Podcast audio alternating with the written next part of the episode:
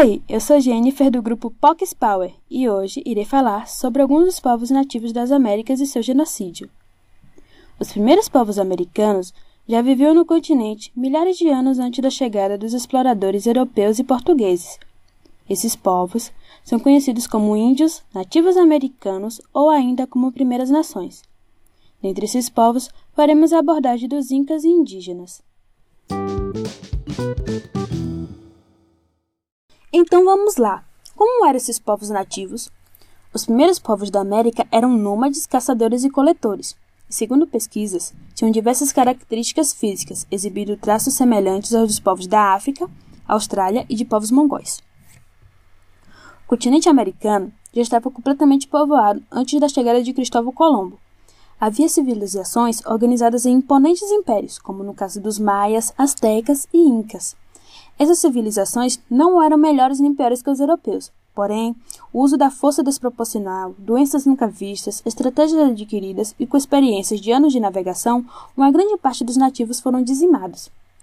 Na região da América Central, por exemplo, sua tecnologia permitiu construções de templos, pesquisas astronômicas, medicinais, desenvolvimento de escritas, arquitetura, matemática, entre outros, Estima-se que o desenvolvimento dessas civilizações tenha começado entre 1800 a.C.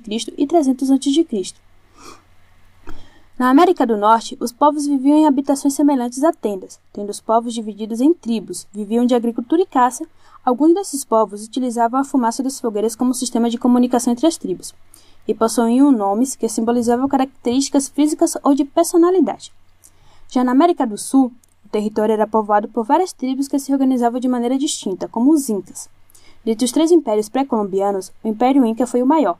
A extensão do império incluía terras onde hoje encontram-se os países do Chile, Peru, Bolívia e Equador. Tinha como idioma o Quichua, falado por todos os territórios em vários dialetos, e apesar de não ter escrita, possuía um complexo sistema numérico na forma de nós distribuídos em cordas. A organização social dos Incas era bem semelhante ao modo de produção asiático onde as pessoas pagavam tributos ao Estado, ou então trabalhavam alguns meses para auxiliar nas obras públicas. Entre as classes sociais, além do imperador chamado de o Inca, existiam nobres, líderes militares e religiosos, os governadores da província e os camponeses, esses últimos que eram a parte da população que pagava a maior parte dos tributos impostos pelo Inca. Diretamente relacionado aos acontecimentos contados da história dos povos incas, podemos citar o filme Pachamama, que retrata como esses povos viviam, o que cultuavam e como sobreviviam de uma forma geral, além de nos mostrar como os povos incas reagiram à chegada dos colonizadores espanhóis, que, de certa forma, são tratados como deuses ao chegarem com suas armaduras dos pés à cabeça montados em seus cavalos. O filme conta basicamente a história da aldeia que ficava perto da capital do Império Inca, Cusco, que encontra-se atualmente no Peru. Essa aldeia cultuava uma deusa que cuidava da fertilidade do solo e dos fenômenos da natureza, uma verdadeira mãe terra, qual era chamada de Pachamama. Os povos dessa aldeia estavam organizando um ritual para os dois jovens, tipo pai e Naira, que estavam para se tornar adultos, os quais deveriam oferecer o que tinha de mais importante para Pachamama.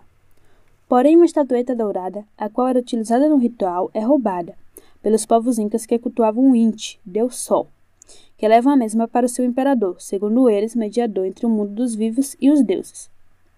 Indignado com tal ato, Tepupai vai atrás desses incas para pegar a estátua de volta, e é seguido por Naira. No caminho, as duas crianças dão de cara com Chasque, tipo de mensageiro que percorria as estradas do Império a pé, o qual estava encarregado de levar a mensagem para o imperador Inca, de que os espanhóis tinham chegado. Não com essas palavras, claro, até porque os incas achavam que os espanhóis eram deuses.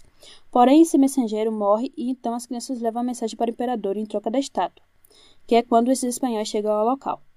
No filme nos é apresentado os alimentos que os incas produzem nas montanhas, como a técnica da curva de níveis, que era basicamente batata, milho e quinoa, a base de sua alimentação. Além disso, podemos ver a admiração com certos animais como o puma, símbolo da sabedoria, força e inteligência.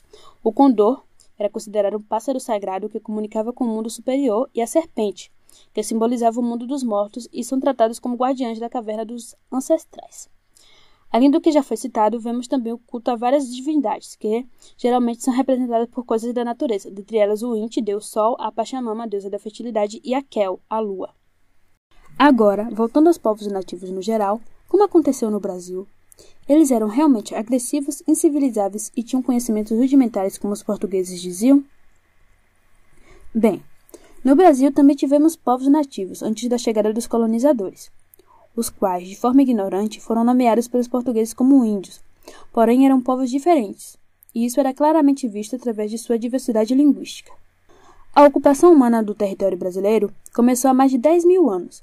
Ao contrário do que os portugueses disseram, os índios possuíam sim uma sociedade complexa, conseguiam se comunicar e comercializar com outros povos. Pesquisas feitas demonstram e apontam que era utilizada tecnologias sofisticadas de produção de materiais, de interação ambiental e de manejo com o ambiente, e que grande parte dessa paisagem amazônica, vista como local de difícil acesso, é de fato fruto da ação humana do passado. E para aquelas que diziam que os indígenas eram simples e incomunicáveis, foi comprovado que o intercâmbio cultural entre os povos andinos e amazônicos vinham de milênios de convivência. O Império Inca, por sua vez, precisou ter uma postura flexível para tentar conquistar os povos indígenas que viviam na Amazônia Ocidental. Os incas tentaram impor o sistema redistributivo aos povos amazônicos, onde seriam obrigados a operar através de trabalhos periódicos, em construções civis e na agricultura. Porém, tiveram pouco sucesso com os povos amazônicos, pois eles resistiram e conseguiram frear a expansão do império, ficando assim uma constante guerra sobre os territórios.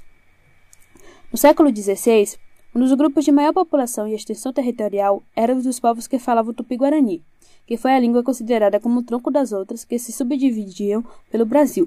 Estudos arqueológicos apontam que a partir da análise de cerâmicas pode-se deduzir como local de origem da língua tupi-guarani o estado da Amazônia.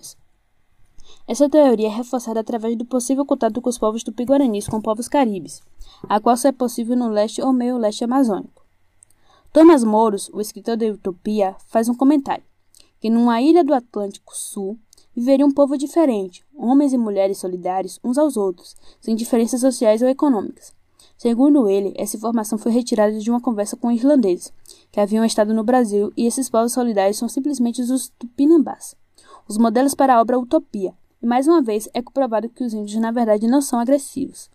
E por fim temos mais um escritor, Michel de Montagnier, que sorrateiramente culpara os dois povos, dizendo que ao colocar a prática de guerra civil entre os protestantes franceses e os católicos franceses e seus métodos horríveis para obter informações, através de torturas ao lado do ritual antropofágico dos tupinambás, que come os guerreiros mortos em forma de adquirir sua força e virilidade, demonstra que na verdade os selvagens não são os índios.